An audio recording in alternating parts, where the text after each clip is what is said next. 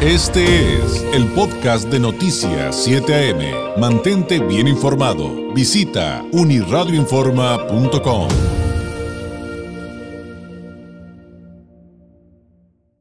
Vamos a la línea telefónica con el candidato a la presidencia municipal de Tijuana de la coalición Va por Baja California, Jorge Ramos Hernández. Jorge, ¿cómo estás? Muy buenos días. Muy bien, David. Con mucho gusto de saludarte a ti y también con mucho interés también de saludar a todas las mamás que nos están escuchando hoy en su día. Un fuerte abrazo muy cariñoso para todas.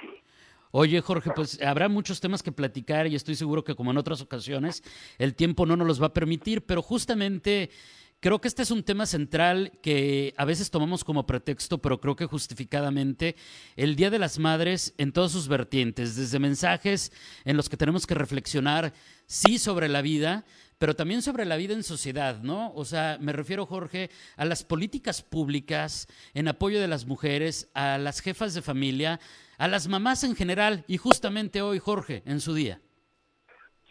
Sí, David, como tú lo sabes, eh, el principal compromiso que siento con las mujeres de Tijuana, principalmente con las madres de familia, mamás solteras, mamás adultos mayores, es el tema de la seguridad estoy completamente comprometido a poder pacificar la ciudad de Tijuana como me tocó hacerlo cuando fui presidente municipal. Sé que el agobio principal de las mamás en esta ciudad son sus hijos, su familia, su patrimonio que se está viendo amenazado con ataques del crimen, de la delincuencia, de todos los órdenes alrededor de su familia. Mi compromiso es total mi compromiso es total, David, con ellas a poder pacificar la ciudad. Básicamente por eso estoy entrando a esta contienda. Estoy preocupado, yo lo he comentado que tengo cuatro hijos, tres de ellas son mujeres y no es esta la ciudad en la que quiero que ellas se desarrollen. Estamos en primer lugar en feminicidios. Hoy es un día muy especial para hacer un compromiso enorme con todas las mamás, con todas las mujeres, con ese tema de la seguridad pública, que, que hasta ahora no hay ni siquiera una pequeña probabilidad de que pueda mejorar porque estamos en manos de gente que no tiene experiencia ni compromiso para poder pacificar la ciudad. Estamos hablando, eh, Jorge, de estadísticas. Baja California está en los primeros lugares de homicidio, de feminicidios.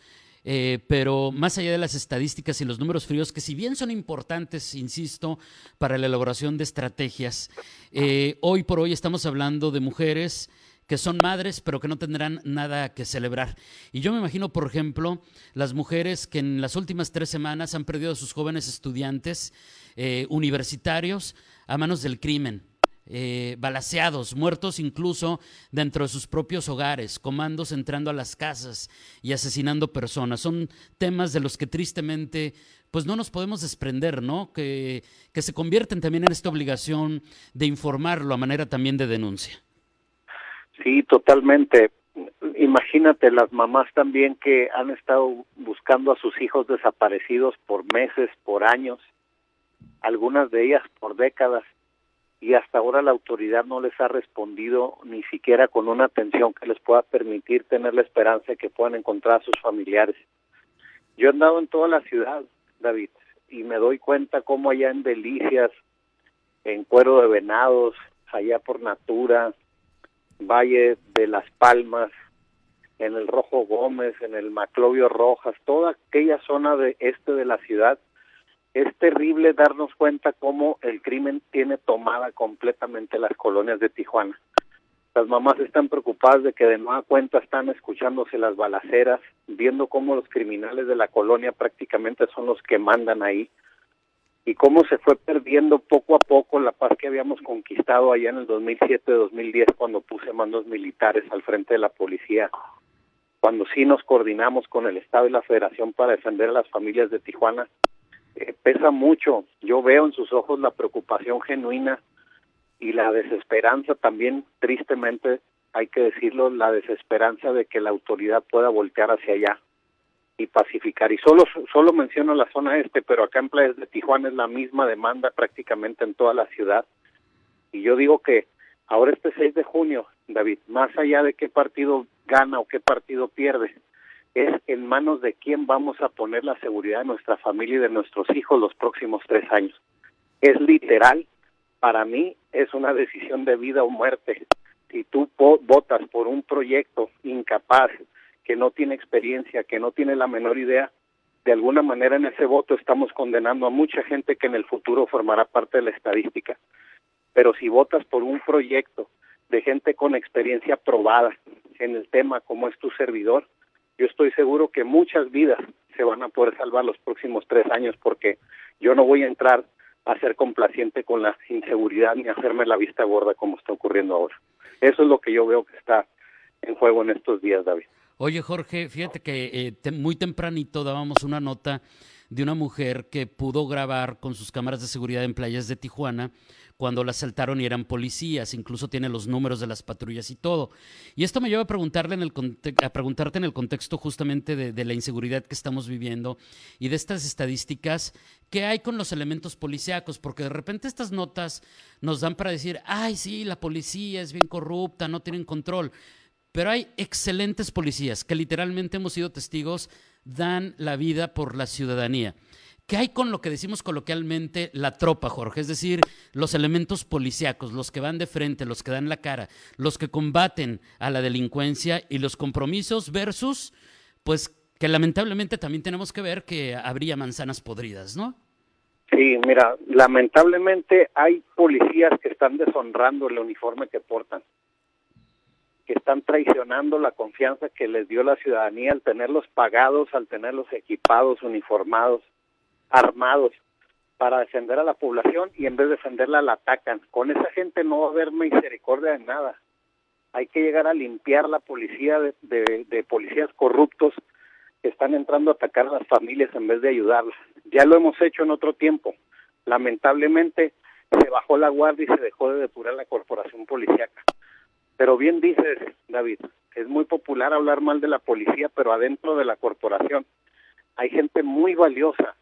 Hay policías que realmente están ahí por una vocación y un compromiso genuino con la seguridad y porque esa es su vocación. Yo los conozco y las conozco porque hay hombres y mujeres que en mi tiempo los vi jugarse la vida literal por tu familia, David, y por las familias que nos están escuchando. Entonces, por ellos y por ellas, yo sí doy la cara y también ver la parte de que también nosotros como gobierno debemos de responsabilizarnos por dignificar la tarea policial y, y también los servicios laborales.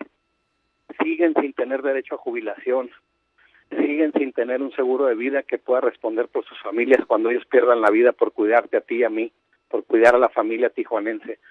Entonces ahí hay como un doble discurso, ¿no? Qué fácil es criticarlos, pero ¿quién de nosotros está dispuesto a meterse un trabajo donde está jugándose la vida prácticamente todo el día por los demás? Entonces, apoyar a los buenos policías y sacar también la gente traidora, la gente que está ahí sirviendo al crimen en vez de servir a la comunidad. Yo estoy preparado para eso, David. Estoy comprometido. Yo tengo experiencia probada en poder tomar el mando de la policía y ponerlo al servicio de la gente. Hoy hay un tema eh, del que vi un video hace algunos días y que compartimos em, nosotros en particular, esta plataforma informativa, en el que te referías al teniente coronel Julián Leizaola y a los votantes que, que lo buscaban, pero finalmente él ni su hija van a estar en la boleta. ¿Qué, ¿Qué, hay que resaltar del caso Leizaola en estos momentos en los que, como bien dices, Jorge, lo que está de por medio es tomar una decisión en función de que rescatemos la pacificación, de que se recupere la paz en nuestra ciudad, cuando también hay que reconocer que muchas personas esperaban tal vez al teniente en la boleta. ¿Tú qué rescatarías de ese tema? Bueno, mira, lo principal es comentarte que hoy, más que nunca, David, lo que está en juego no es qué partido pierde o qué partido gana. No es a qué partido premio o a qué partido castigo lo que hoy está en juego es en manos de quién vamos a poner la seguridad de tus hijos, de tu familia, de tu patrimonio, de tu casa, los próximos tres años.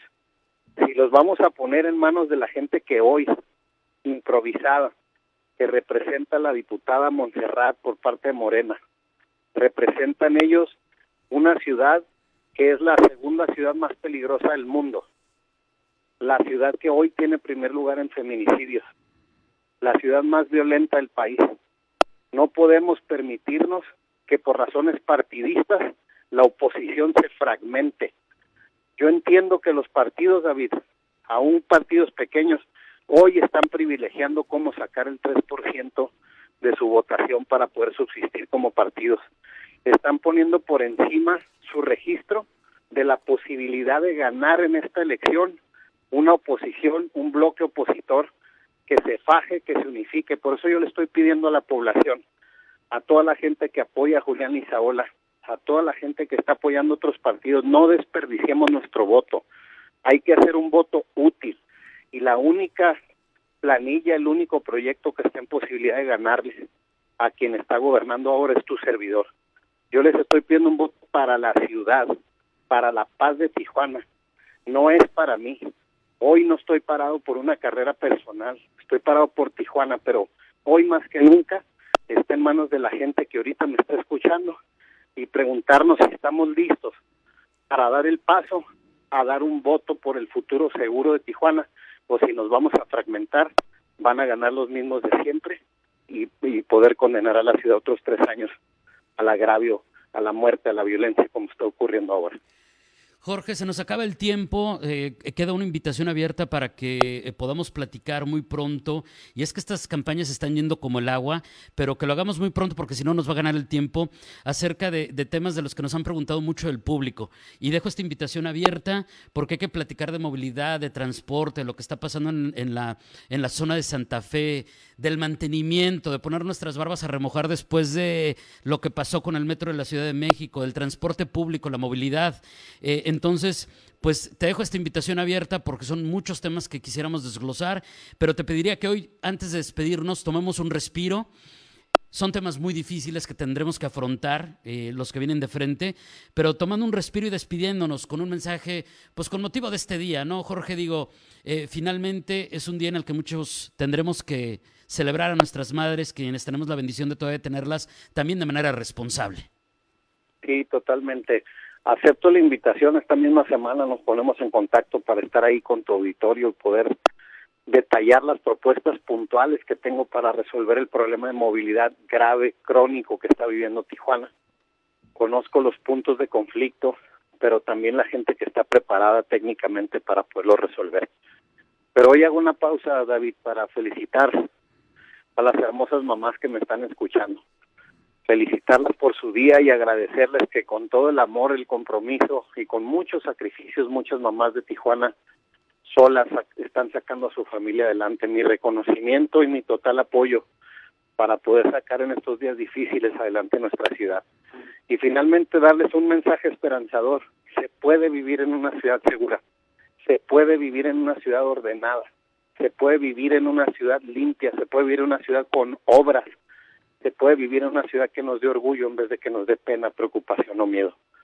Te mando un fuerte abrazo a ti y a todo tu auditorio.